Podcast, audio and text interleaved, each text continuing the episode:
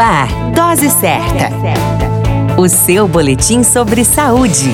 Dose Certa. Olá, eu sou Júlio Cazé, médico de família e comunidade, e esse é o Dose Certa, seu boletim diário de notícias sobre saúde. E o tema de hoje é Omicron, nova variante da Covid-19. Atualmente, com o avanço da Covid-19, circulam pelo mundo pelo menos cinco variantes de preocupação, consideradas mais transmissíveis e com maior risco de levar a casos de gravidade: Alfa, Beta, Gama, Delta e Omicron nomes do alfabeto grego dados pela Organização Mundial de Saúde, no intuito de facilitar a comunicação, a notificação de casos e reduzir preconceitos. Desde o surgimento da versão original do vírus, a cepa de Wuhan, os sintomas da Covid-19 considerados mais comuns são febre, tosse seca, cansaço e perda do paladar ou do olfato. Ou menos comuns, mas também relatados, são dor de cabeça, garganta inflamada, olhos vermelhos ou irritados, diarreia, erupção na pele ou descoloração dos dedos das mãos e dos pés.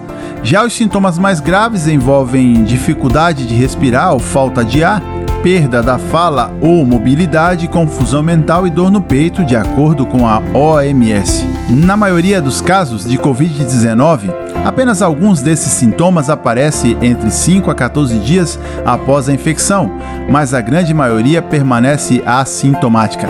A variante Omicron designada pela OMS, foi detectada e anunciada pelo Instituto Nacional de Doenças Transmissíveis da África do Sul em 25 de novembro de 2021, a partir de amostras retiradas de um laboratório cerca de 10 dias antes. Um novo estudo analisou a variante do coronavírus Omicron em camundongos e hamsters sírios e descobriu que as infecções pulmonares, doença clínica e patologia com a Omicron foram mais leves em comparação com outras variantes do SARS-CoV SARS-CoV-2. Os resultados foram publicados na revista Research Square. A pesquisa usou tomografia microcomputada para verificar as anormalidades pulmonares nos animais infectados pela cepa Delta e compararam com os camundongos infectados pela Omicron. As imagens revelaram que os hamsters sírios infectados com a Delta tiveram um quadro de doença mais grave, com sequelas pulmonares e doença grave, enquanto aqueles infectados com a Omicron, que tiveram uma classificação de doença substancialmente mais baixa.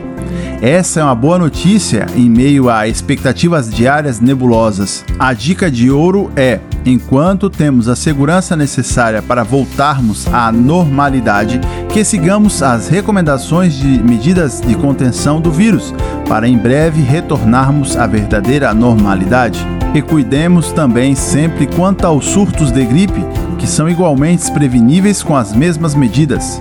Cuidemos de nossa saúde. Referências Instituto Butantan e CNN Brasil. A qualquer momento retornamos com mais informações. Esse é o Dose Certa, seu boletim diário de notícias. Eu sou Júlio Cazé, médico de família e comunidade. Dose Certa, o seu boletim sobre saúde. Dose certa.